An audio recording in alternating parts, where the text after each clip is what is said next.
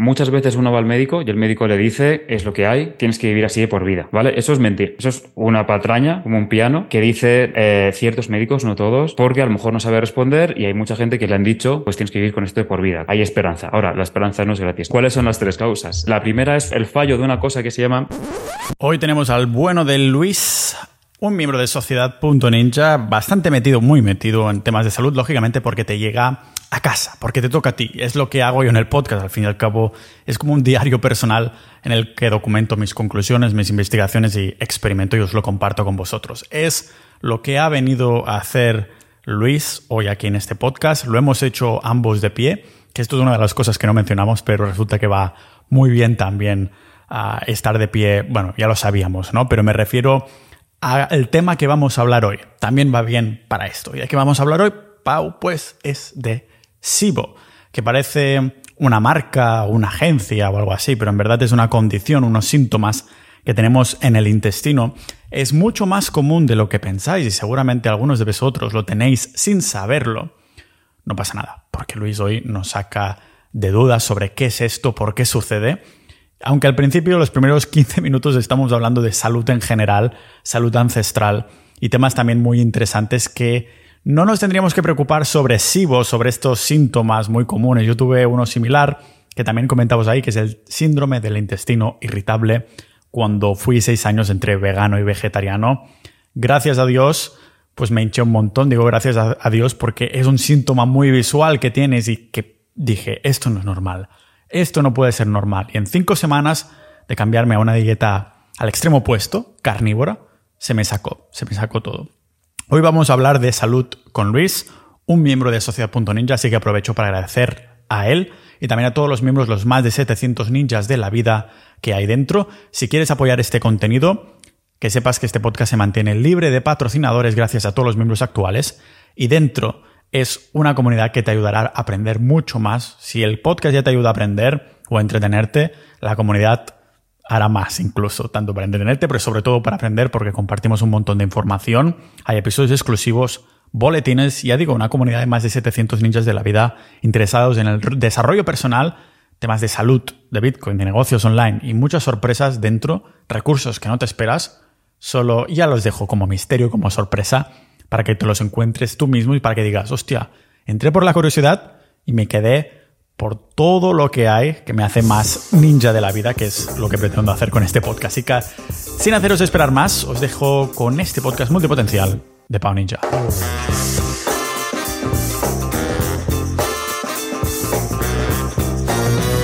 Me aficioné a esta agua con gas, bueno, a esta no. El bichi es aún bastante normal, pero Ahí en Estonia hay una marca que se llama Vitautas, que tiene, como no hay, no encuentro agua de mar, es como muy mineralizada y la ponen con gas, porque si la bebes que ya se ha ido el gas, es beber agua de mar casi. Entonces le ponen mucho el gas y es una buena estrategia. Lástima que la botella sea de plástico. Y a raíz de ahí me he viciado como, porque claro, como yo como cosas tan básicas, a carne, agua, mantequilla y poco más, la diferenciación del tipo de agua es muy importante para mí, porque una cosa es el agua que esté bebiendo mientras como y otro el agua refresco que, tiene burbujitas. hay esa diferenciación ahí. y ya te digo, yo, eh, bueno, comparto esto que me dices, porque a raíz de estar sobre todo en sociedad, eh, la paranoia de comer poco, pero ahora tiene que ser perfecto. Hace poco estoy probando el ghee, por ejemplo, y me estoy... Ah. Además que lo compré y, me dijeron una compañera, me dijo, no, pero esto lo puedes hacer en casa. Y dije, guau, acá también lo puedo hacer, pero claro, entonces voy a buscar la mantequilla perfecta para hacer el ghee perfecto. Pero yo creo, o sea, yo creo que esta filosofía, y ahora ya cuando entremos un poco más en materia del, del SIBO y todo esto, ayuda bastante porque el silenciar el ruido de otras cosas, o sea, no, o sea, el minimalismo es un término que está como muy ya un poco desgastado, pero, pero es verdad. Entonces, al centrarme en el alimento en sí, y sí, te vuelves loco con eso, pero es solo el, alimento en sí que te ayuda a, corregir lo que, lo que necesites en este caso. Y el agua con gas que dices, te lo digo porque bienvenido al club, porque em, ya lo trataré, pero yo lo utilicé como eh, sustituto de la cerveza. Vale. Ah, claro, por las burbujitas, las burbujitas te, te confunde. Pues Yo yendo estos días por Málaga, porque a, Málaga mínima te embaucan para ir a de cervezas, yo digo, sí, sí, mi cerveza transparente, ¿no? El agua, el agua con gas. A ver, algún día la gente en el podcast a veces se piensa que yo soy un nazi de, de la carne. En general sí, pero que yo trampeo de vez en cuando, una vez cada dos semanas o incluso he tenido algún mes que una vez cada fin de, pues digo, hostia, pues hoy una clara o hoy un plato de pasta que hago recarga de carbohidratos, lo que sea. A ver, es igual o más importante tener unos buenos círculos sociales antes que, ah, que también es muy importante para la salud, para la felicidad, todo está Mm, relacionado incluso para la longevidad. Ah, y entonces, si eso te va a impedir ser un poquito social, dices, hostia, al menos sacrificate un poco la dieta una vez a la semana o dos, que es cuando yo aprovecho para comer carbos y hacer un poquito de recargas a, nivel, a nivel deportivo. ¿A qué, por cierto, ¿qué, protocolo estás, estás siguiendo algún protocolo? O sea, protocolo no, dieta. Sé que hablaremos de protocolo como tal por la temática de hoy, pero estás siguiendo, ¿cómo ha sido tu evolución hasta llegar a lo que estás comiendo ahora, que no sé qué estás comiendo? Vale, ahora estoy, eh, vamos a decir que ahora mismo estoy en un pseudo paleo. O pseudo paleo, no, paleo. O sea, decir, ahora mismo me he quitado todos los hidratos, menos la fruta, y estoy con carne, y ahora estoy experimentando a subir las grasas a tope para eh, pasar a keto dentro de, poco, ¿vale? Porque... Eso es mi estado ahora. Mi estado hace tres meses. Si quieres, podemos hacer así un poco, el eh, ir hacia atrás, el retroplanning. Yo vengo de haber comido eh, hidratos a saco, pero nada de pan. Es decir, yo, pues bueno, hace ya un tiempo supe que el gluten no me sentaba bien, pero en cambio oía que el arroz y la patata mm, cocida y metida a la nevera, guardada 24 horas, tiene prebióticos. Lo de la microbiota y todo eso, sí, sí. Eso es, o sea, tiene, eh, se llama almidón resistente, ¿vale? Lo que tienen estos dos alimentos, patata y arroz, es que si tiene un almidón resistente, quiere decir que tú al cocinarlo, eh, bueno, eso se queda ahí y al meterlo en la nevera, eso prolifera, hace que proliferen ciertas bacterias que son buenas, ¿vale? Eh, alimento para las bacterias. Y, mm, y dije, esta esta es la mía, ¿sabes? Yo tengo mal el intestino y no puedo tomar pan. Entonces, mi problema también es que a veces soy un poco dado a las adicciones, ¿sabes? Menos mal que yo no tomo drogas ni, ni bebo alcohol, porque entonces sería un problema. Y dije, wow, pues esto es buenísimo. Y entonces me venía arriba con el arroz, ¿sabes? Porque además yo hago CrossFit y entonces, pues yo qué sé, yo digo, bueno, es un deporte que necesita bien de energía, pues a tope con el arroz y a tope con la patata, porque son buenas. Claro, ¿qué es lo que pasa? Que, mm, que yo no tenía la informa, yo no tengo la información para tratar el, el SIBO de una fuente concreta, especializada, sabes, un médico. Entonces yo voy probando. Y hago un poco como tú también, algo que veo que, puede funcionar, bueno, pues lo pruebo a saco.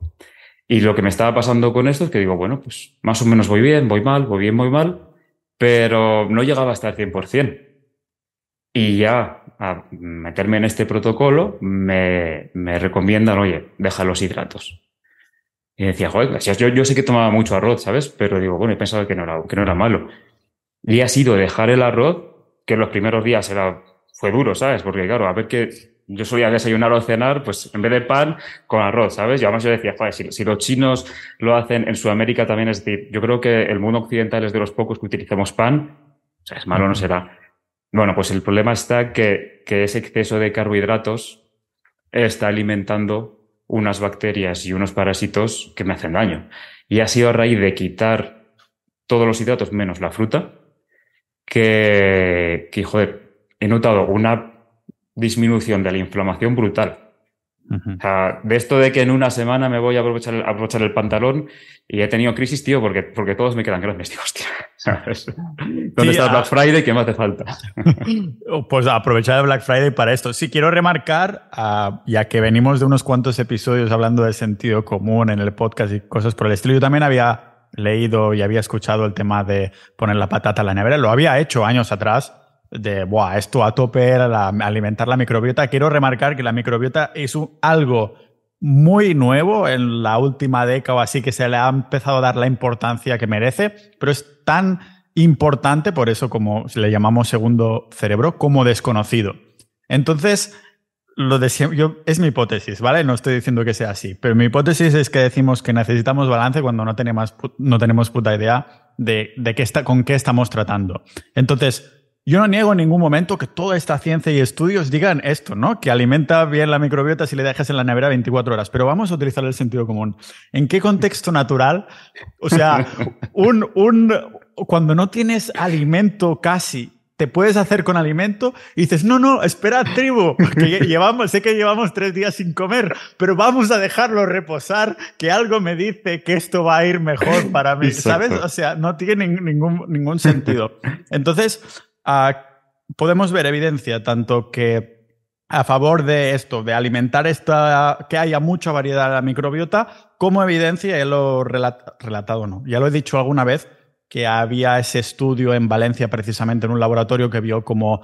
Ah, hostia, se, oye un pitido, ¿no? Un coche muy, muy bajito, sí. Creo que era algún vegano que no estaba de acuerdo. Sí.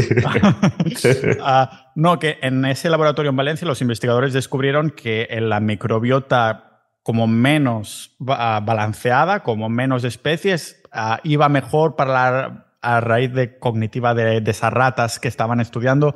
Bueno, que, podemos ir por todos lados, ¿no? Entonces, claro. ¿Sabes lo que creo que, pasa? Que, joder, es que es muy complicado esto, porque si em, vivimos en un mundo con sobre información, sobre comida, sobre de todo. Entonces, dentro de este mundo de excesos, llegar a la mayoría de población es importante, ¿sabes? Porque, oye, yo creo que es mejor que llegue un mensaje, que un mensaje de toma la patata cocida a que te tomas eh, desayuno, dos rebanadas, un zumo de naranja y un bollito, ¿sabes?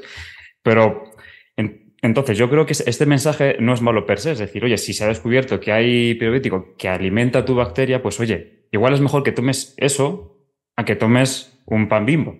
¿Vale? Sí, sí, sin duda. Pero claro, cuando ya te metes más a fondo, y es también un poco lo que yo quiero tratar, porque mi caso personal ha sido de estar años con esto y sin tener una ayuda médica porque no existe. Entonces, conforme te vas especializando más, igual que igual te pasó a ti a lo mejor, ¿no? Cuando estabas con, con el, VGT, el, veganismo, el vegetarianismo. Las dos. Las dos, pues eso. Eh, eh, llegamos a un extremo en el que decimos, si lo más sencillo es compararnos con un ser ancestral, un hombre ancestral, ser no un hombre, que sea un hombre ancestral, eso, ¿qué cojones? Yo no le voy cogiendo patatas y metiendo en la nevera que ni existía. Entonces, oye, esto igual no es bueno. Pero para llegar a ese punto me parece bien un punto intermedio en el que, oye, pruebes esto. ¿Vale? O sea que es, es verdad que, que, yo igual que tú estoy cada vez más, no en contra, no, pero quiero decir, soy más cuidadoso Quieres ser, dilo Luis, quieres ser políticamente correcto y no quieres decir que estás en contra. Eh, eh, sin problemas. puedes decirlo. Yo seré el políticamente incorrecto y tú puedes ser el poli, poli bueno o poli malo, no pasa nada. No, no, sí, luego, luego voy a meter unos berenjenas cuando hable de los médicos que ya verás. No, pero lo que quiero decir es que, eh, o sea, yo creo que, que, lo importante es compararse a cómo ser nuestro ser, nuestro ser humano hace miles de años ancestral. Pero eso como, eso como se lo dices, tú, tú habrás tenido miles de comidas familiares o con amigos, cuando yo cuando digo, sobre todo a mis padres, intento compararles que nuestro cuerpo humano se parece mucho más a un hombre de hace 100.000 años antes de la agricultura que a un hombre de hace 60, bueno, bueno, o sea, olvídate. O sea, te llama un poco de loco, eh, come flor, eh, cualquier cosa. Entonces, ¿sabes? come flor, no lo había escuchado nunca. ¿No? come flor, hostia, que sería lo, opuesto, porque no comerías ninguna flor. hostia, pero sí, yo, bueno, de temas familiares te puedo contar unas cuantas cosas también, ¿no? porque la gente, o sea, ya no entrando en no como verdura desde hace más de un año y medio, no entrando ya ni siquiera aquí, cuando digo que hace 10 años que no como desayuno, que me salto el desayuno, o sea, tengo algunos familiares que dicen, pero ¿cómo puede funcionar tu cerebro? Pero... Y son familiares que siempre que los veo tienen una galletita en la mano, que son dependientes totalmente de la glucosa. Y lógicamente, seguramente algún día que se olvidan la galletita del snack, claro, el cerebro se les apaga y, deben decir, suerte que no me he saltado el desayuno, porque si no, tienes que desayunar como un rey, ¿cómo es? A comer, como, un, príncipe y cenar como un pobre. Un pobre o algo así. Y entonces, claro, ya no quiero, ya no puedo ni entrar en una conversación de carnívora Aunque sí lo digo, ¿eh? sí, sí, solo estoy comiendo carne. Ah, sí, porque antes solo comías uh, que viniera de plantas y ahora carne, no sé qué, claro. Y digo, bueno, sí, así estoy descubriendo que me funciona y que no. Pero y ya... eso me pasó. Sí, te pasa. Eso me pasó, es que tal cual me pasó hace un par de semanas con mis padres, ¿sabes? Pues igual, porque digo, joder, pues ahora yo, si intento transmitir conocimientos de estos que obviamente no, no funcionan, ¿no? Pero pero yo les decía, joder, ahora estoy probando con esto y me dicen, claro, es que cada día vienes con una cosa nueva, porque ahora no te puedo cocinar de esto, ahora no sé qué. Y yo decía, claro, es evolución, yo voy evolucionando a ver qué, qué es mejor. Y dicen, no, no, eso es cambiar, vas continuamente cambiando, ¿sabes? Como si, como diciendo, te agarras a una moda y vas y la pruebas, ¿no? Como que estás haciendo sin coherencia, pudiendo todos los días, pues comer y cenar. Y, y por cierto, a esto que has dicho de comer como un, ¿cómo era? De cenar como un rey, comer como un príncipe y cenar como un pobre, si te das cuenta, en verdad, este ritmo de dieta es, sería bueno. La cosa está que la realidad es, puedes hacer todo eso, pero luego entre comida y comida estás como, no sé, como alguien de la corte comiendo continuamente, ¿sabes? Sí, yo Porque creo que tendría, está bien. tendría más sentido, tendría más sentido que cuando nos des- despertaríamos tendríamos hambre e intentaríamos cazar. Ah, por eso tampoco me gusta del todo la gente, o- o- bueno, me gusta del todo, no le encuentro sentido del todo a la gente que sí decide desayunar, pero que lo hace justo al levantarse. Porque en un contexto natural no te levantarías y ya tendrías ahí carne Sí. o, o lo que fuera. Ah, pero es verdad que durante el día tiene sentido que el mayor consumo de calorías fuera a la primera, a las primeras horas del día, porque después cuando se hace oscuro, una tribu no va a ir a cazar porque te come un leopardo o lo que sea por atrás porque no ves nada, ¿no? Estarías ahí retraído en la cueva, a lo mejor tendrías excedentes de durante el día, pero no comerías tanto, yo creo, como si fuéramos carroñeros, que por cierto, vi unos vídeos en YouTube de unas tribus africanas actuales robándole la, la presa a los leones. O sea, había dos Sí, leones ahí comiendo y los tíos van ahí, pero el truco se ve que es ir súper confiado. Iban ahí, entonces los leones se iban y decía el documentalista, la tribu solo tiene tres horas, ah, tres horas, solo tiene tres minutos para coger la presa antes de que vuelvan los leones muy enfadados. Y entonces, claro, eran carroñeros, lo cogían y se iban rápido, ¿no? O sea, cogían las partes de la, la presa que podían, después lo- los leones se volvían a reagrupar. Y digo, esto es seguramente lo que hicimos durante millones de años, aprovecharnos de los carnívoros, los supercarnívoros, y después a lo mejor cazar presas más pequeñas y accesibles. Pero claro, no puedes intentar discutir, sí, pero esta gente se moría a los 40 y intentas Buah. explicarles, intentas explicarles que no es porque no estuvieran sanos, sino que es porque te come el león, que te dice, ah, sí, pues ahora voy a por ti. O tienes una, un, un resfriado que no te curas o cosas así. No sé. Y una cosa que, que no sé, que hay que tener muy en cuenta es que se habla de que se morían a los 35 años, por ejemplo. Yo aquí tengo dos, dos preguntas que, que hago y es ¿cuándo? Es decir, ¿hace 100.000 o hace un millón? O sea, ¿de cuándo da- data este, esta edad? Y luego, importante, eso es la mortalidad media. Pero no es que vivieran 35 años, es que había muchísima mortalidad infantil, porque obviamente el ser humano, siendo niño, es, es más indefenso, pero una vez superaban la barrera de, no sé, eh, ve- 30 años, 40, Sí, era muy probable que llegaran a 60, 70. De hecho, eh, no, ya incluso en época de agricultura, tú lees textos eh, de Séneca o de, o de filósofos griegos y hablan de, de mayores de gente de 70 años. Total. Entonces, existía esa edad. El problema está que la, la media eran 35 porque se ha hecho... Bueno, tampoco sé cuál es la fuente de este número, en verdad. O sea, Ya, igual yo ni creo que se lo, han existe, ¿eh? sacado, se lo han sacado de la patilla, se lo han sacado de la patilla. Pero bueno, sí es verdad que hay mucha mortalidad. Yo he, infantil. vis- yo he visto unos estudios arqueológicos que remarcaban los encuentros, no sé si eran neandertales y ya Homo sapiens de hace muchos, mucho tiempo, pero de que analizando los huesos, pero no, hostia, tenía al menos 70 años, o sea, pero estaba como invalidado o algo así, o sea, había alguien que tenía una pierna rota o yo qué sé, algo que, claro. que no, pero que había indicios que lo habían cuidado y había muerto con 70 años o algo por el estilo. Y dices, hostia, sin todas, sin hospitales, sin médicos, igualmente este señor o señora vivió pasado los, los 70. Mm, Es, es Mm. interesante. Por cierto, que creo que nos iremos en una vertiente de multipotencial de Sí, salud. eso es lo que te iba a decir. Porque la, la raíz, la semillita, válgame la redundancia porque estamos hablando más de carne que otra cosa, era traerte para hablar sobre SIBO, que es, son las iniciales de algo y no tenemos mucha idea de qué, Luis. Vale, pues mira, em, el SIBO, bueno, las iniciales es, es, en inglés, pero es sobre crecimiento bacteriano en el intestino delgado, ¿vale? Y lo que quiere decir es que en el intestino delgado hay más bacterias de las que tendría que haber. Tenemos dos intestinos, delgado y grueso, y del 100% de bacterias, ¿vale? El 2% tienen que estar en el delgado y el 98% en el grueso.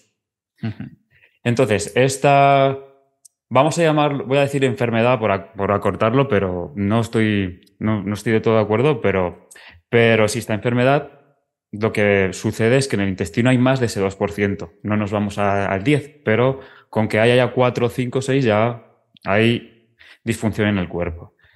Y no solo SIBO, también quiero aclarar que está todo este tema, ¿vale? Puede ser englobado por el SIBO, por otro que es el SII, que es el síndrome del intestino irritable. Esto es lo que tuve yo cuando era vegano, que es lo que me hizo dejar. Y dije, estoy embarazado. Es que tengo unas fotos que estoy ahí delgado normal. O sea, tenía incluso abdominales, pero me salía la barriga. Parecía un preñado culturista casi. Con bollitos de estos del punto rojo. Exacto. pues es que lo peor. Sí, dime.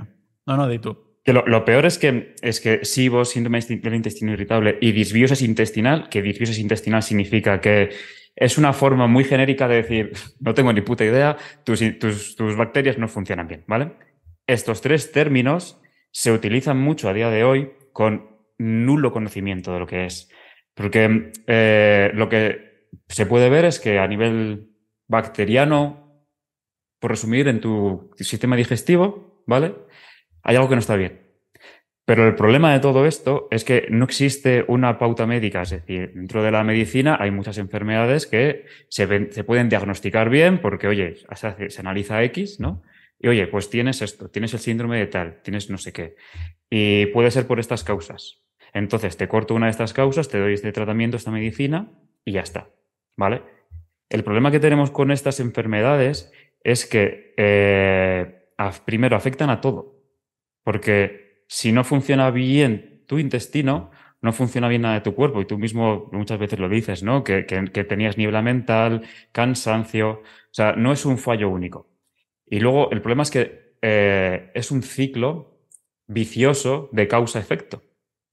¿Vale? Tú puedes buscar en Internet, por ejemplo, ¿cuáles son las causas del SIBO o del síndrome de intestino irritable? Las causas son tal, tal, tal, no sé qué. Luego ves y las consecuencias de esto son tal, tal, tal. Y las consecuencias son también las causas. ¿Sabes? Entonces dices, a ver, por ejemplo, el estrés, ¿no? La consecuencia es estrés o, mm, hipotiroidismo. Y luego ves las causas que pueden generar, generar esto, igual en otra fuente, son estrés, hipotiroidismo. Y dices, pero vamos a ver, ¿esto de dónde viene? ¿Qué, qué es, no? Entonces, yo lo que, mm, lo que a esto, lo que digo de estos términos, aquí es donde me mojo un poco más, es que eh, es nombrar la sintomatología. ¿Vale? Eh, no soy médico ni nada técnico, entonces habrá que muchos que se me saltan encima, ¿vale? Pero, Pero hay, que, hay, que, remarcar que esto es algo que tú experimentas o has experimentado y que como buen multipotencial de Sociedad Ninja, pues has dicho, pues voy a indagar a fondo porque lógicamente me está afectando mi vida. Es algo que quiero saber no por simple curiosidad, sino porque quiero solucionar o mejorar cierto aspecto de mi vida que sería la salud. Sin salud no tenemos nada, es lo más básico, fundamental.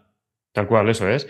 Y entonces lo que quiero decir es que cuando un médico nos diagnostica esto, eh, queda muy bonito, ¿no? Oye, tienes SIBO. O a ti, que te dijeron, tienes síndrome del intestino irritable. Oh, vaya, no tengo un síndrome. Te están diciendo las, las, causas, ¿no? Es como si eh, que sé, se me ocurrió un símil, pues imagínate que tienes un, coche y te da, qué sé, tío, vas por la carretera y no te sube a 80 kilómetros por hora, ¿no? Y, vas al taller, un mecánico cojonudo, pero no te mira el tema eléctrico y te dice, pues oye, tío, yo he visto tu coche y he visto que el motor va bien, ruedas va bien, todo va bien, ¿sabes? Así que deberías circular a 120, ¿sabes? Y dices, pero, pues yo qué sé, pues es que no puedo, ¿vale? Porque a lo mejor el problema es eléctrico, ¿no? O sea, es una utopía, ¿no? Pero es electrónico el problema y te dice, bueno, pues entonces eh, lo, que le pasa a tu coche es que tiene velocidad lenta. ¿Sabes? Esa estupidez de historia es lo que te pasa. Los médicos cogen su, su libreta y, dicen, bueno, pues a ver, te voy a hacer una prueba X, prueba tal, prueba no sé qué, ¿vale? Te hago varias pruebas y oye, pues veo que no tienes enfermedad de Crohn, no tienes celiaquía, no tienes tal, pero me dice que te encuentras mal, ¿no? Mm, y, que, y que vas mal al baño.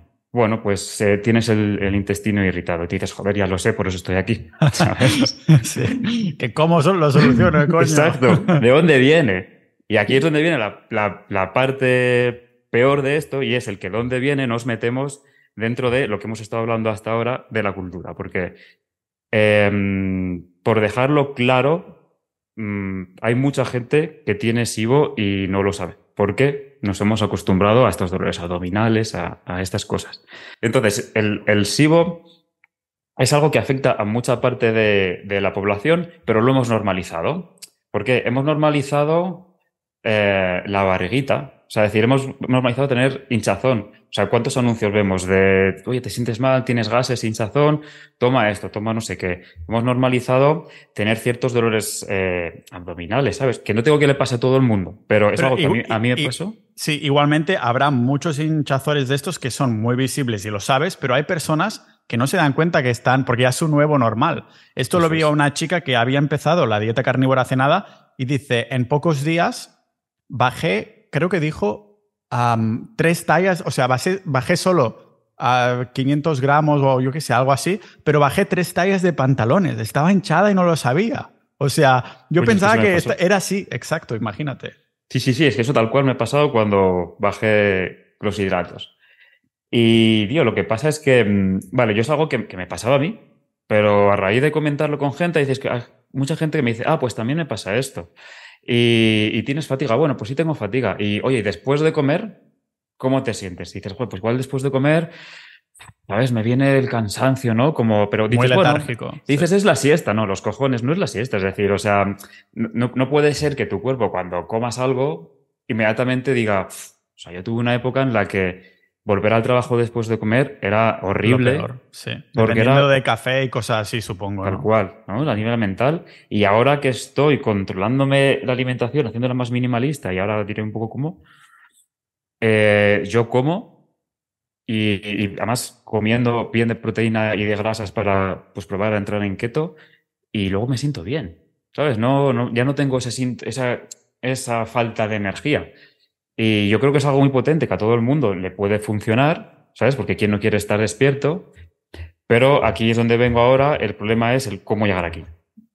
Uh -huh. Porque mmm, tú si me tienes que cortar, córtame, ¿eh? cuando quieras. No, no, pero... tranquilo. Está, estoy aquí aprendiendo con, con, el resto de la audiencia. Vale, vale. eh, digamos que el, estos, estas sintomatologías, SIBO, síndrome de intestino irritable o, o disbiosis intestinal, eh, puede tener tres causas, ¿vale? Y antes de entrar en las tres cosas, quiero decir una cosa. Muchas veces uno va al médico y el médico le dice, es lo que hay, tienes que vivir así de por vida, ¿vale? Eso es mentir. Eso es una patraña, como un piano, que dice eh, ciertos médicos, no todos, porque a lo mejor no sabe responder y hay mucha gente que le han dicho, pues tienes que vivir con esto de por vida, con malestar, cansancio, ¿vale? Eso, eso es mentira. Eso quiero aclarar a todo el mundo que le esté pasando un poco esto, que hay, hay esperanza. Ahora, la esperanza no es gratis, ¿no? Porque, ¿cuáles son las tres causas? Eh, la primera es el fallo de una cosa que se llama complejo migratorio motor, ¿vale? Y esto tiene un nombre así muy chulo y, y, muy rimbombante, pero no es más que el camión de la basura en nuestro intestino. ¿Qué pasa? Tú comes y tu intestino delgado está eh, digiriendo, funcionando dejas de comer y al rato de dejar de comer tu cuerpo dice, vale, ya no vas a comer más, has digerido todo, pues ahora lo que voy a hacer en el intestino es moverlo, ¿vale? Con las paredes, el músculo liso de, del intestino se mueve y voy a ir limpiando lo que tengas aquí en el intestino, porque aquí quiero que se queden las bacterias buenas. No quiero que se quede esta bacteria mala que te has tomado, este hongo, este no sé qué, y el cuerpo funciona así. ¿Cuál es el problema? Que este sistema funciona cuando llevas cuatro horas sin comer. No es que empieza a la cuarta hora, ¿vale? O sea, empieza a lo mejor como a la hora y media, pero para que haya limpiado bien todo el tracto digestivo, desde el estómago hasta el principio del intestino grueso, tienes que dejar cuatro horas sin comer. Hostia, claro, ya, ya sé por dónde me vas a ir ahora. ¿Vale? Es, como si yo, es como si yo voy al baño a echar un zorullo y solo tiro un poquito de la cadena. Digo, no, no, voy a, voy a tirar un 10% solo y que se vaya acumulando al final, tío. Tienes... Vale. Claro, ¿qué pasa? Que en cuanto comes un poco, el cuerpo dice, joder, no, no, no puedo limpiar porque me viene trabajo. Como si llega el jefe te dice, toma, hazme este informe, hazme este Excel. Bueno, pues se te acumulan, se, se acumula, entonces al no haber limpieza, se acumulan dentro bacterias que se tenían que haber ido, que las podíamos haber eliminado. Y empiezan a crecer ahí. ¿Vale? Eh, otra es tener bajo ácido, porque nosotros comemos y la primera barrera, sin duda, gorda, es el estómago. Porque el estómago es ácido mmm, puro y, y, sirve para empezar a matar estas cosas que al cuerpo le pueden sentar mal, ¿vale? Y así el lenguaje ninja. Obviamente hay bacterias que pasan, pero es una primera barrera. Si no tenemos ácido en el estómago o es bajo ácido, entonces ahí no van a morir las bacterias que tienen que morir, con lo cual bajan. Dices, bueno, si por lo menos luego lo va a limpiar alguien, pues bueno, pues se pasarán. Vale, pero ya no lo limpian. Con lo cual estamos ya sumando dos factores, ¿vale? Y ahora diré cuáles son las, ya te digo, las causas de la falta de ácido. Y la tercera, y peor, es el abuso de medicamentos, ¿vale? Porque altera nuestro sistema hormonal. Y encima, si ese medicamento es el omeprazol, que te altera el ácido, ¿vale? Ya, el cóctel que haces cuando mezclas estas tres, boom. O sea, es, es, eres carne de cañón de tener una disbiosis, problemas de bacterias en el intestino. Y ah. ahora tú dime quién deja de comer, o sea, eh, no dejar de comer, tener exceso de ácido, eh, tener bajo ácido, que el bajo ácido lo causa el estrés, por ejemplo, y abusar de medicamentos, tú dime quién hace este tipo de cosas. Pues, Como el 90% de, de, la población, exacto. Sí, ahora te pregunto por esto, por el ácido. El tema del medicamento también, uh, bueno, desde que abrimos Sociedad Ninja, creo que hará un par de años, que cada vez me he vuelto más conspiranoico con las cosas que se van compartiendo ahí. Pero tiene todo el sentido del mundo que, si nos fijamos, la, todos los medicamentos tienen siempre unos efectos secundarios que se tienen que suplir con más medicamentos. Sí. Porque la industria farmacéutica no eres un paciente, eres un cliente. Y como cliente, ¿qué mejor manera para hacer dinero que hacerte cliente recurrente? Que no seas un cliente de que compra una vez y ya está. Entonces, bueno, mmm, siempre no voy a decir, no tomes lo que te diga el médico, no voy a decir esto, no lo estoy diciendo, esto es una conversación normal entre Luis y yo en la que estamos compartiendo públicamente. Esto es como si charláramos sobre SIBO en una cafetería, donde beberíamos agua con, con gas. Sí. Ah, pero entonces, el, el, tema, ¿por qué tenemos el estómago en general menos ácido de lo que lo tendríamos que, que tener? Porque ya he dicho alguna vez también uno de los argumentos de que estamos hechos para comer carne, nuestro estómago es como mil veces más ácido que un chimpancé. Que, no, porque nuestro, estos primates son los más cerca nuestros. ¿Sabes quién es más cerca nuestro? Nosotros mismos. O sea, no me digas cómo es un chimpancé, que, que, tampoco tiene manguitos rotadores o el blanco de los ojos, que significa cazar en grupo, cosas así. Ah, perdón, entonces, Gracias. el ácido, ¿por qué sucede? ¿Por qué tenemos bajo ácido más de, menos de lo que deberíamos? Antes de hablar del bajo ácido, quiero también meter la puntillita. Yo, o sea, en, aquí voy a critico, hablo mucho de los médicos como si fuera algo malo, ¿vale? Pero también quiero aclarar que, eh, eh, o sea, no es un ataque a, ni, ni, una crítica concreta a los médicos, claro. sino que es que esto ya aquí podríamos hacer para otro episodio con, con otra gente, otros invitados más expertos, y es el problema que tienen los médicos hoy en día para tratar con normalidad. O sea, en, en 20 minutos sí. no se puede explicar todo esto. Y no Entonces, solo esto, sino que también hay un temario que no se ha actualizado con... Las dos cosas. Uh, o sea, es el Estado que quiere, es que enseña esto. O sea, todo a educación reglamentada es el Estado que está diciendo que esto tiene que ser así. Lo mismo sucede con los nutricionistas, por ejemplo. Te están diciendo esto es así porque lo digo yo y este temario lleva así no sé cuántas décadas. A, a lo mejor alguna cosa han cambiado ahora dependiendo de, dependiendo de la línea en la que estén yendo los medios. Pero no, yo, es lo mismo, yo siempre digo que no soy antivegano, soy antiveganismo. Es la idea que se pone en la, en la, mente de la gente, igual que se me puso a mí. Lo mismo con esto, yo no soy ni antimédico ni antinutricionista, creo que son mega ultra necesarios, pero mm. soy antinutricionismo o a, a educación pública arreglada sin ningún tipo de, de fundamento. O sea, estoy totalmente de acuerdo contigo en este punto también. Sí, sí, entonces también que mi experiencia, yo he hablado de mi experiencia con, con los médicos, ha sido, eh, no ha sido buena. ¿vale? Entonces, el ácido, eh, bueno, nos podríamos liar mucho, pero, pero resumiendo, se genera cuando eh, el, cuerpo funciona bien, estás tranquilo, ¿vale? Tranquilo me refiero a que en estado de estrés el cuerpo mm, no piensa en comer, es decir, volviendo otra vez al, referente del hombre ancestral, si tú estás en estrés es porque tienes que cazar, que perseguir un, algo, huir de un león. Tu cuerpo no dice ahora vamos a comer. Tu cuerpo dice vamos a atacar o vamos a huir. Pues siempre decimos el león, pero podemos decir otra tribu igual que nos quiere atacar. O sea, eh, no, no piensas en comer. Entonces tu cuerpo dice, bueno, ahora no vas a comer.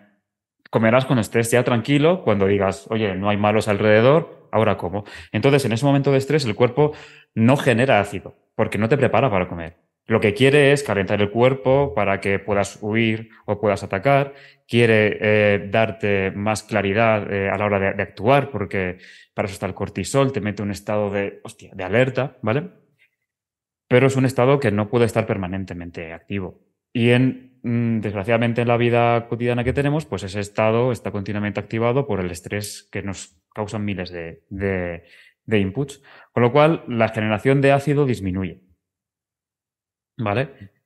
Eh, hay otras muchas, bueno, sí, hay muchas causas, pero me centro en esta, en el estrés y en el omeprazol. Porque además es un ciclo que ya verás que es muy divertido, porque tú tienes poco ácido, ¿vale? Y entonces al tener poco ácido, aparte de los problemas que hemos dicho antes, tienes acidez, ¿vale? La sensación de acidez la hemos tenido muchos, no sé si diría todos, pero mucha gente. Yo ¿La puedes describir cuál es la sensación de acidez? Acidez es cuando, por ejemplo, suele pasar más bien de noche, ¿no? Oye, pues eh, te vas a dormir y notas como que te ardor, ¿vale? Ardor, que te, que te arde por, por aquí la garganta, como que notas que te está subiendo el ácido del estómago. Y es verdad, es lo que está pasando. Eh, eso, cuando vamos al médico y decimos, oye, tengo acidez, pues te dicen, bueno, pues toma omeprazol para bajar ese ácido. Joder, si luego te pones a investigar y resulta que es que el ácido sube porque hay poco ácido en el estómago. Porque la puerta que tenemos que nos separa la garganta del estómago funciona de tal forma que cuando hay poco ácido abajo, pues no funciona bien, se abre. O sea, la puerta dice abajo, abajo hay mucho ácido, vale, pues esto queda cerrado. Pero cuando el pH no es el que toca, pues esa válvula deja pasar más ácido hacia arriba, ¿vale? No sé las razones, pero eso es lo que pasa. Con lo cual tienes acidez porque tienes poco ácido. Vale, tiene sentido. Claro. Entonces te dicen, no, pero toma meprazol. El meprazol lo que te hace es que te baja la producción de ácido del estómago. Con lo cual, ¿sabes?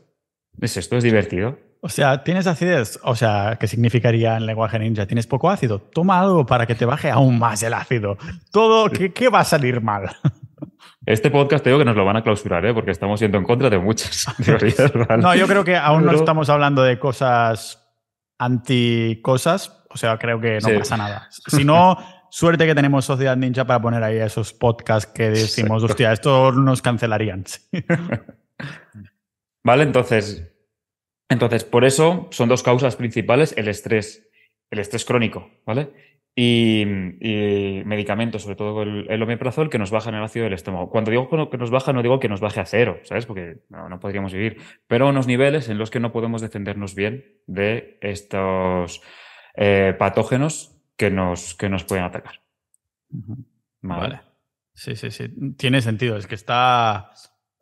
O sea, ni siquiera los médicos parecen entender esto, ¿no? Porque claro, si están yendo incluso más en contra tuya, es porque lo que decíamos al principio, es un mundo esto de los bichitos y lo que hay en el estómago, que por algo decimos segundo cerebro, porque lo que pase ahí es como te afectará en mm. la mente y está demostrado que el cerebro y el estómago están comunicados al milímetro.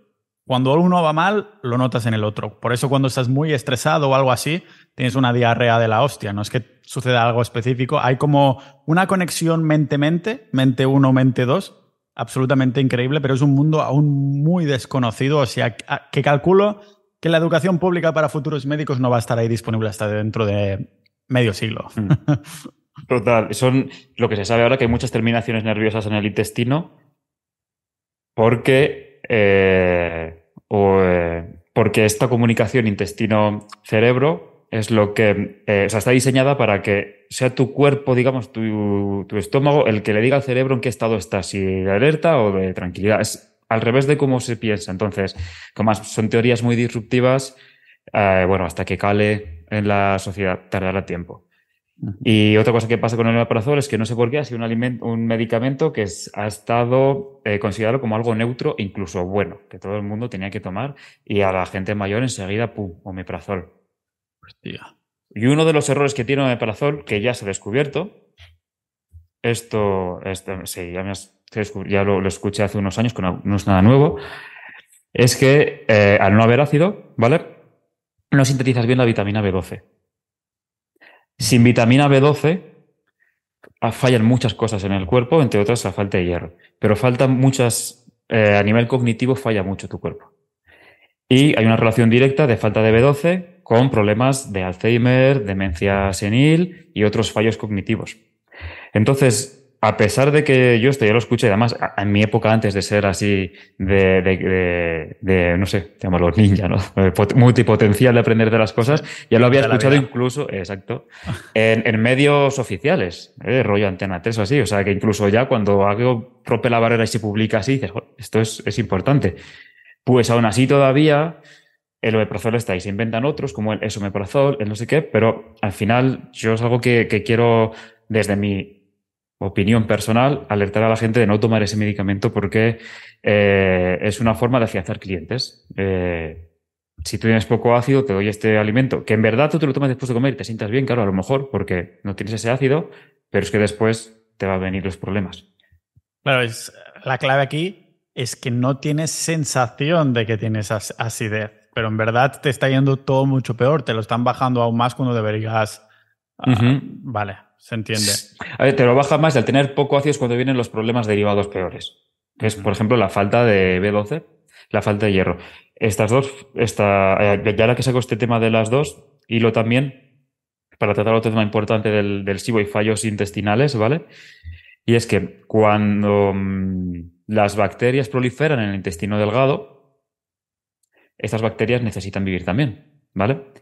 Y las bacterias que comen, comen hierro, porque necesitan hierro para vivir. Con lo cual, al haber más bacterias donde no toca, se comen el hierro que era para ti. Pero tú ese hierro ahí todavía no lo puedes absorber, lo absorbes más tarde. Con lo cual, te están, te están borrando, el, te están robando, perdón, el hierro. Y la vitamina B12, algo similar, ¿vale? Por, eh, por tener ese exceso de bacterias en el intestino delgado, eh, y, falta de ácido en el, estómago, no llegas a asimilar la vitamina B12 que necesitas para ti porque te la roban las bacterias y tienes esa falta de cansancio, esa fatiga, porque, mm, vamos a resumir, la vitamina B12 es, muy importante para eh, los estados energéticos, para estar animado. De hecho, eh, creo, que, creo que es el, Red Bull que tiene vitamina B12, puede ser, me parece que sí. Creo que sí que la incluye. Sí, ¿verdad? Claro. Y además la vitamina B12 es la típica que se usa cuando alguien se ha pasado con, con las copas, cuando alguien tiene un cebollazo de la leche, ¿sabes? Que te inyectan B12 para que se te pase, ¿no? Porque es eso, te activa. Y es importante saber que cuando tienes problemas de SIBO, vale, pero también quizás otros problemas como intestino irritable, porque puede estar ligado. Creo que todo lo que es bichitos del intestino proliferan a saco con temas de hierro y, este tipo. Sí, con el hierro. Lo había escuchado de la cándida, ah, que también es una de las bacterias que crecen.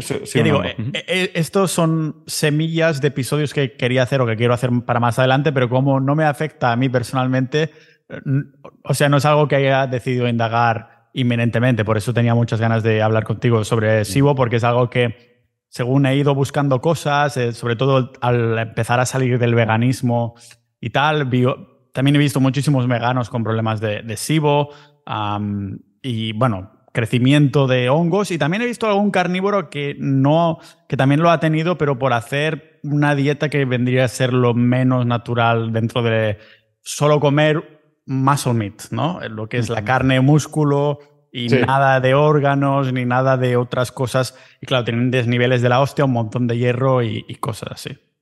Claro, y también, oye, a lo mejor este dieta, dieta carnívora que tú dices, pues igual eso dices tú, que comía mucha proteína, poca grasa, pero a lo mejor comía varias veces al día. o, o, a lo mejor vivía una vida muy estresada, ¿sabes? Entonces, estás, vale, ha quitado los factores principales, que es el hidrato, pero hay que atacar otros puntos. Entonces. Em, sí, un paréntesis para dejar cerrado este punto. justo lo que decía del veganismo. Claro, no hay grasas saturadas de animales en el veganismo. Eso, aparte de que significa que no hay, no estás absorbiendo vitaminas liposolubles, también significa que estás tirando de glucosa.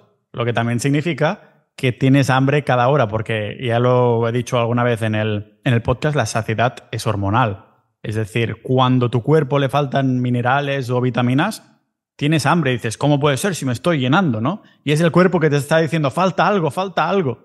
Y, joder, es, es una de estas cosas que digo, he visto tantos veganos que comen cada hora, ah, que es tan, tan, tan común. Claro, se meten un pedazo de smoothie, se meten un pedazo de, ah, estoy llenísima y al cabo de una, bueno, ha pasado una hora y ya vuelvo a tener hambre, voy a ir a comprar otra vez. He visto montones así. Sí, entonces yo aquí lo que mm, o sea, me gustaría, lo que pasa es que, nos liamos mucho a hablar, pero que, este episodio igual a ver si, si, conseguimos sacar dos o tres ideas clave, ¿vale? Así para, para, un poco que se queden ahí en, la cabeza de, quien tenga un problema así y conseguimos, yo qué sé, echar una mano a, quien le da alguna idea, un input nuevo. Aquí se vuelve a repetir el tema de, comer mucho. O sea, es, es, imprescindible si uno tiene, tiene SIBO y ahora quiero hablar también de cuál es la forma de creer, saber si lo tenemos es dejar de comer continuamente. Intentar comer tres veces al día y si puedes dos hacer ayunos eh, prolongados, mejor. Pero, pero eso de comer continuamente te, va matando porque el complejo migratorio motor es que no lo activas, entonces nadie limpia ahí. Y al no limpiar, eh, ahí se quedan ya no solo malos bichos, sino, yo que sé, fibras o cualquier otro desecho que se debería de ir. Ya que hacías el, camión de la basura, yo estuve viendo en Nápoles exactamente hace un año y ahí nadie limpiaba, limpiaba tampoco. Estaban los contenedores llenos, bueno, se salían por ahí, había ratas y, no. Yo digo, ¿qué hay huelga? Y dicen, no, no, es que se limpia poco aquí. en fin. Pues eso, es como si la mafia estuviera en tu cuerpo, ¿sabes? Si no paras de comer, entonces ahí no limpia nadie. Así que eso es el primer punto. Y el segundo punto, también relacionado con, con el veganismo, es el exceso de hidratos. Porque eh, las bacterias, igual que, cualquier ser vivo, come los, hidratos necesitan energía, ¿vale? Y los hidratos son energía fácil.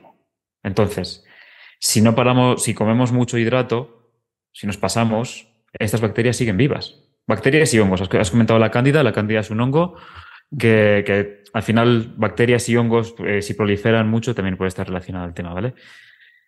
Eh, si hay un exceso de hidratos, estas bacterias están siempre contentas. Porque dicen, joder, qué guay. Eh, estás alimentando las buenas también, ¿vale? Pero es que estás alimentando las malas. Y así como las buenas no te afectan, porque sirven para que tú vivas, las malas sí las notas. Tú no, quiero decir, tú no notas las bacterias buenas. No las notas porque estás vivo, ¿sabes? Si no tuvieras bacterias buenas, estarías muerto. Pero las bacterias malas sí las notas. Con lo cual, al echar alimento, alimentas todas. Y el objetivo es no alimentar las buenas, a las malas si dejas de tomar hidratos, las buenas sabrán cómo sobrevivir porque tu cuerpo está diseñado, está preparado para que las buenas vivan ahí. O lo que decías tú, a lo mejor se reduce la, cantidad de, bacterias buenas. O sea, la cantidad me refiero a la variedad. Pero las malas van a morir porque no es su sitio. Porque el cuerpo sabe defenderse y el cuerpo sabe cómo eliminar las bacterias malas. El problema está que si no paramos de comer y encima estamos estresados, el cuerpo no se puede defender de eso. Porque aparece una cosa que se llama la inflamación de bajo grado. Inflamación de bajo grado es un término que cada vez se escucha más y es cuando, mm, siguiendo este estilo de vida, comer mucho, comer mucho hidrato, alcohol, estrés, eh, tienes pequeñas inflamaciones en todo el cuerpo. No es como si te has dado una leche, ¿sabes? Y ahí tienes aquí el bollo en el brazo porque te has roto algo, sino que pequeña inflamación en un músculo, en el intestino aquí, intestino allá, y, toda la inflamación el cuerpo tiene que defenderse para curarla. Si tienes muchas, pero no la notas porque no te ves el rojo, no haces nada, pero el cuerpo se sigue defendiendo contra ellas. Entonces, está en un estado continuo de arreglar el cuerpo. Con lo cual, ¿qué pasa? Estás siempre en un estado de teletargo. Cuando estamos malos de catarro, tu cuerpo dice, oye, tío, me quedo en la cama y, un par de días y estoy bien. Pero esto, como es un poquito de bajo grado, estás continuamente defendiéndote.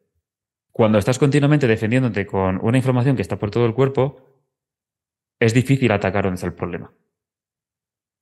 Si reducimos esta inflamación de bajo grado, reduciendo la cantidad de, de hidratos y la cantidad de comida, entonces el cuerpo dice, bueno, vale, ya no, ya estoy más tranquilo. Ya no tengo que, ya no tengo 20 tareas que hacer, ya solo tengo 5. Oye, pues voy a por las bacterias malas. Y además las bacterias malas están debilitadas porque no tienen alimento. O tienen Claro. poco. Es como que le vas metiendo, me- le te vas metiendo tareas que hacer en un Excel que no puede terminar nunca porque siempre le vas Pues- metiendo más tareas. Llegas al límite de las líneas, ¿sabes? Sí. Entonces, eh, lo que nos ocurre es que para llegar a este nivel tenemos que ir en contra de todo lo que estamos acostumbrados. Que sería lo que es en contra de todo. A ver. Pues primero, dejar de comer continuamente o comer a lo mejor dos veces al día. Y tú que alguna vez has probado eh, la, incluso la forma de comer una vez al día, ¿qué haces en esa comida? Te metes a saco de grasas.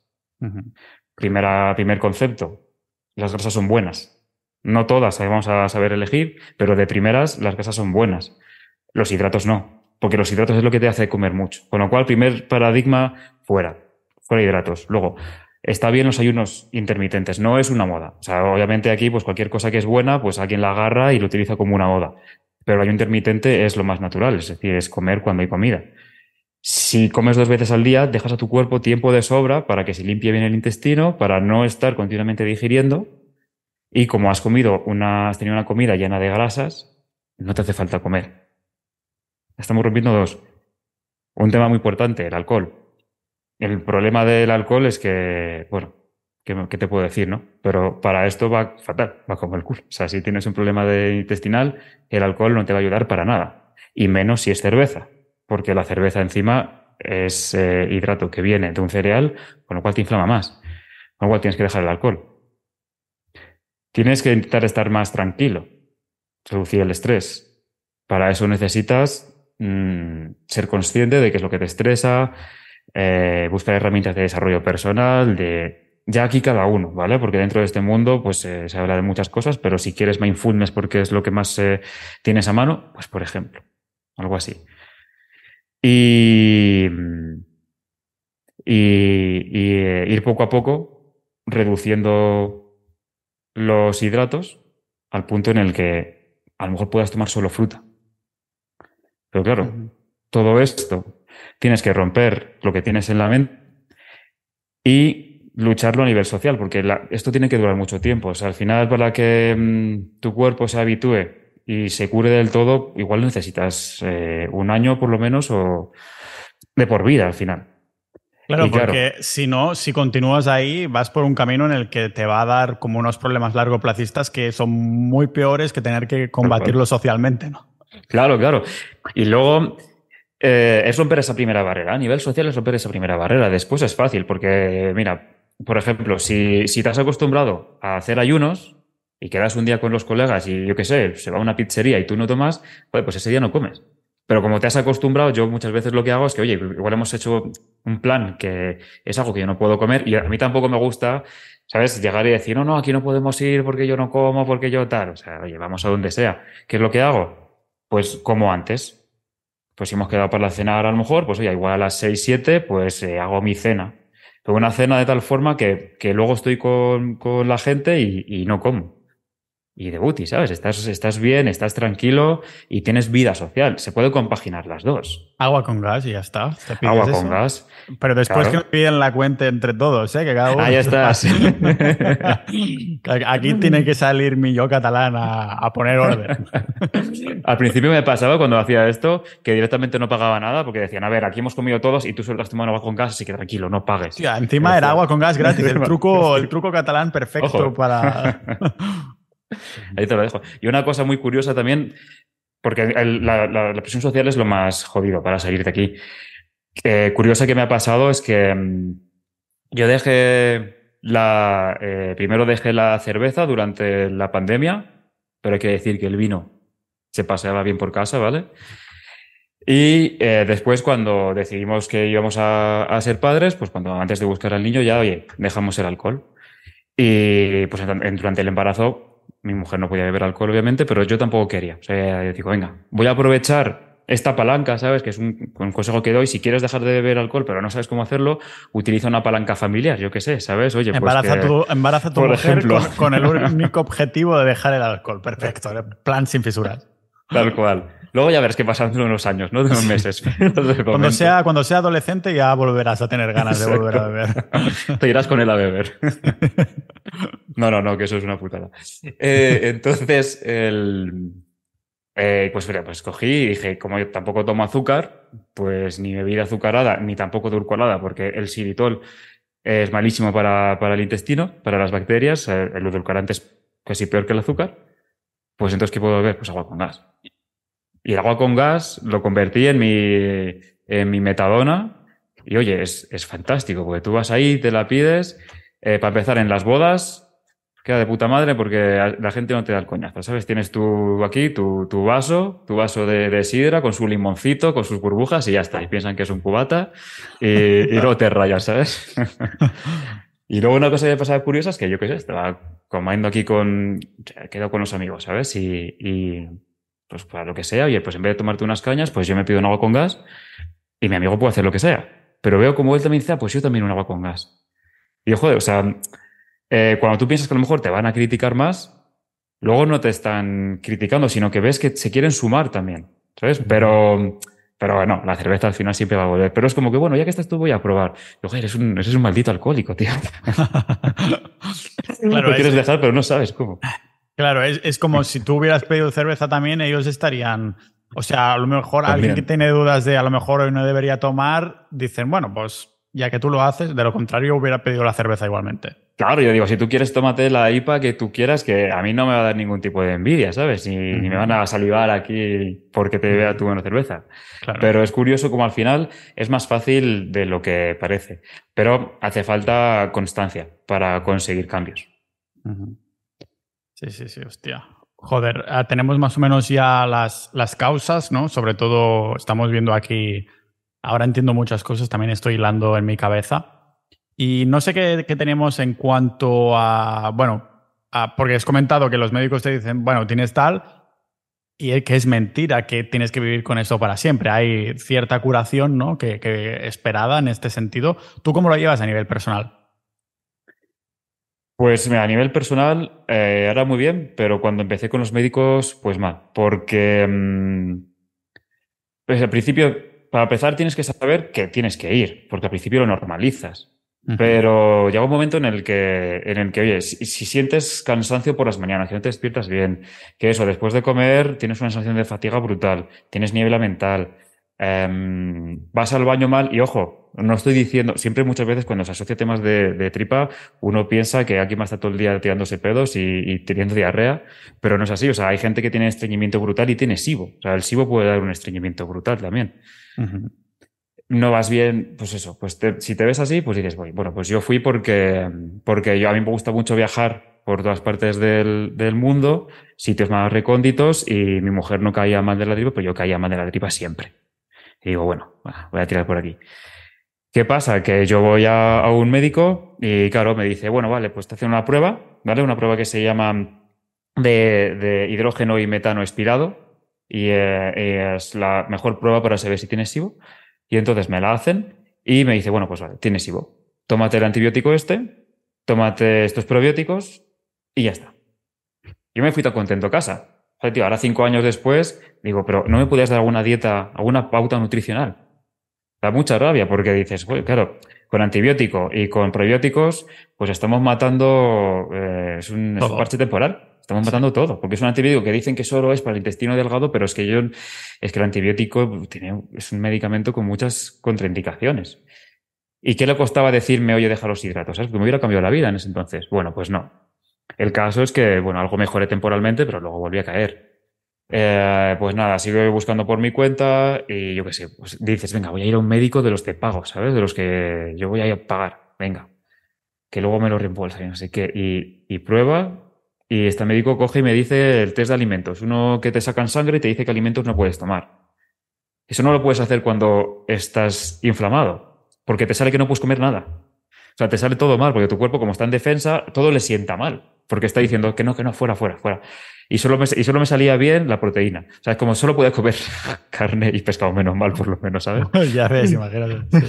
Pero me salió mal todo, ¿sabes? El arroz. o sea, eh, unos días que yo, o sea, esos días comía pollo, eh, carne y quinoa y judía verde. O sea, era, era, brutal. Digo, ¿sabes cómo no voy a estar bien? ¿Sabes? Es que no como nada. Y entonces, nada, eso tampoco sirvió. Y yo sigo buscando, poco a poco, mejorando pero porque voy haciendo cambios, voy quitándome el pan, todo el gluten, voy quitándome todos los lácteos y, y ya, pues este año eh, digo, voy a probar con la PNI. La PNI es la psiconeuroinmunología y es una nueva disciplina que estudia, vamos a ver cómo lo resumo, es desde un punto de vista global, mira cómo es tu estado del sistema inmune, cómo, cómo te te estás defendiendo de, enfermedades desde un punto de vista neurológico, ¿vale? O sea, mm, eh, te engloba también cómo funciona tu sistema nervioso y desde un punto de vista psicológico. O sea, estoy, hablo así, pues estoy descifrando PNI, psiconeuroinmunología, ¿vale? Y en resumen es que no solo te analiza eh, la tripa, por ejemplo, te dice, a ver, a nivel de estrés, ¿cómo estás? O sea, porque, porque si tienes algún problema Mm, intestinales porque a lo mejor tienes estrés o bueno, mm, tienes a lo mejor em, el sistema nervioso te está funcionando bien o mal, a lo mejor te funciona mal porque tienes un bloqueo X. Entonces es una, ah, es una alternativa más global, más eh, enfocada al, al, ser en sí, no es solo a la patología. Entonces, bueno, es una vía que me ha funcionado. El, problema de esta vía es que es un cóctel de suplementos. Es verdad que es un cóctel de suplementos para empezar, ¿vale? Que en teoría luego esto no se mantiene en el tiempo, pero no es barata porque, porque estás continuamente con la pastilla encima, con el pastillero, ¿vale? Ahora, a mí me ha, me ha venido muy bien, ha sido brutal, porque es un cóctel en el que eh, se mete una pastilla que, que funciona muy bien para que volver a recuperar el ácido en el estómago, probióticos y otros suplementos para eh, regenerar y detoxificar el intestino. Oye, ¿Estos suplementos cuáles son? O sea, no de marca, sino un poco lo que tienen, lo que contienen, que puede ser interesante. El suplemento más interesante que más me ayudó es el que empecé a probar antes incluso de ir a un especialista así, se llama betaína, hidrocloruro de betaína eh, betaína HCl se puede encontrar, hay de varias marcas, y yo lo que yo lo llamo la pastilla del cloro, como la de las piscinas, pues una pastilla así blanca, y entonces te la tomas antes de comer y te sube el ácido del estómago. Vale. Vale. La pauta que, me dieron es que dices, bueno, pues eh, te tomas, por ejemplo, tres antes de cada comida, ves cómo estás, subes un poco más a cuatro en cada comida, subes más y llega un punto en el que a lo mejor eh, notas cierta sensación de acidez o de dolor, ¿no? Es como que te has pasado. Bueno, pues ahí bajas una ah, pastilla antes de cada comida y el tema es que así puedes estar meses. Claro, eh, si estás mejorando, así estás haciendo, estás teniendo más acción en el estómago, con lo cual te defiendes más de, eh, de las bacterias que te entran y, y cargas menos al cuerpo, pero esto no te arregla el tener eh, falta de ácido. Aquí la, hay que ver cuál es la causa. La causa principal, como he dicho, es el estrés y el sedentarismo, por cierto, que no lo he mencionado. Entonces, en este tipo de sesiones también te intentan dar unas pinceladas para bajar el estrés y para relajarte. Pero claro, o sea, te aconsejan que vayas, eh, pues que tengas algún tipo de terapia o algo para, oye, pues si te puede ayudar a rebajar el estrés, es que estás en un momento de estrés. Por eso Sí. Es, difícil. No digo, por eso es, es, un, es, es, complicado salir porque son, son muchas vertientes que atacar a la vez. Sí, tiene algo que ver. Eh, eso ya es como yéndome para un camino. ¿Hay algo relacionado con el dormir o eso no? Solo que notas la acidez. Porque, no, más que nada porque lo estaba pensando en los últimos días, digo, Coño, es que dormir está relacionado con absolutamente todo. Siempre es una de las bases, ¿no? No sé si en este caso, a lo mejor, bueno, aparte de notar el ácido cuando te vas a dormir, ¿qué dices? Ah, no sé si esto pues, tiene algo que ver, o sea, si el dormir en sí, dormir bien, dormir mal, también afecta más, afecta menos, o dices, no, ellos duermen a su, a su bola, estas bacterias, o sea que no importa lo que duermas tú. Todo, todo. O sea, durante el sueño es el momento en el que el cuerpo se repara. Si no duermes bien o duermes poco, el cuerpo no se repara del todo. Y si estás teniendo acidez, no estás durmiendo bien. Es como cuando comes muy tarde. O sea, cenas muy tarde y te vas a dormir. Pues eh, igual te despiertas en mitad de la noche o, ¿sabes? Eh, no has dormido bien. Dices, joder, he dormido ocho horas, pero estoy como, como si hubiera dormido cinco. Si tú no te sientes descansado, tu cuerpo no ha descansado bien. Entonces, si no te has relajado, no te has curado bien. Con lo cual, el sueño obviamente es, la parte importante. Y del ejercicio no estamos hablando, pero también moverse es otro de los pilares importantes para que el intestino funcione bien las cosas como tiene que funcionar. El intestino necesita que, que te muevas, necesita el cuerpo que haya un balance hormonal correcto. Si estás mucho tiempo sentado, eso te, te afecta. Tiene sentido. Ah, muy bien, Luis. Hemos estado aquí una horita. Ah, se me ha pasado ya rapidísimo. No sé si hay alguna cosita, habría más cosas, ¿no? A lo mejor que comentar o que alguna cosa que digas, esto no nos lo podemos dejar, Pau, porque si no mm, me la corto. pues a ver, sí, sí, me dejo muchas cosas detrás, pero lo que, mm, o sea, el mensaje importante que quiero transmitir es que, es que del SIBO se sale, o sea, que sí se puede curar uno, ¿vale? Pero no hay vía rápida. Me ha pasado que alguna, alguna vez pues, alguien me ha preguntado, oye, pero ¿y cuál es el probiótico que te han mandado para salir de esto? No, o sea, no, no es un prebiótico el que te va a curar de aquí. Es un estilo de vida que sería un estilo de vida menos inflamatorio y sería un estilo de vida de haciendo las cosas como deberías haber estado haciéndolas antes, ¿no? De que empezara todo eso a crecer. ¿Vendría a ser esto?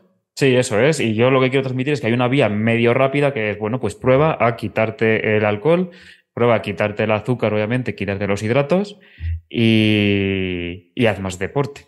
Eh, pues la vía semi rápida. Esta es la vía semi rápida, eh, que tampoco es fácil. Porque la, vía complicada. Sí, la mayoría de gente ya no, no, no hace deporte, no, no, se mueve, ah, come montones de hidratos. Eh. Y fuera leche también. y luego está la, la vía. Mm, o sea, igual con esa vía ya, ya notan cambios y ya está, porque el alcohol afecta mucho. Y luego está la vía más trabajada y es pues yo, yo sí recomiendo a lo mejor probar, autoprobar uno durante un tiempo, pero que no se alargue en el tiempo. Yo me he alargado cinco años por ser cabezón de no saber, bueno, cabezón y porque no sabía dónde ir. Y oye, pues si hubiera sabido lo que sé ahora hace cinco años, bueno, pues se había cambiado todo mucho. Entonces lo que aconsejo es que si quieres probar a estas cosas que hemos comentado durante esta sesión, pruébalas, pero te recomiendo que, oye, dentro de un año, búscate un especialista en PNI y que te, a ver qué te dice que te recomiende, ¿vale? Que no es barata. Desgraciadamente no es barata, nuestro sistema no está preparado para, para, que se, para que estemos bien del todo, ¿sabes? Pero es lo que hay. Entonces, aquí lo que quiero decir es que en el fondo es una decisión de hay dos caminos. No quieres hacer nada y, no, pero yo vivo bien, tengo aquí mi problemita, pero bueno, pues eh, vivo así bien y no me va a quitar nada de la cervecita y tal. Vale, bien. El, pero eh, a futuro no vas a tener, vas a vivir como, como bueno, o como, como yo quiero vivir, por lo menos. O sea, no, el objetivo es, eh, como era que leía el otro día, es eh, morir tarde y joven. Entonces, el, tienes que decidir ahora. Oye, si decides no hacer nada, pues no pasa nada tampoco, ¿sabes? Eh, si eres feliz, pues eres feliz. Pero tienes que decidir. Vía rápida, la vía rápida no existe. Pues con esta idea cerramos el episodio de hoy sobre Sibo, que es una buena palabrita, suena muy como a... muy cool. sí, muy usuario. sí, un usuario o algo así de algún videojuego que lo peta o algo así. Así que, bueno, no, espero que no nos pete el intestino y estas cositas. Ah, seguro que con lo que nos has dicho, has plantado la semillita a muchas personas que dicen, no, coño, a ver si tendré síntomas de esto, a ver si tendré yo esto o algo así. Así que muchas gracias, Luis, y seguimos en contacto y nos vemos por dentro de Sociedad. Eso es, un gusto. Gracias, Pau.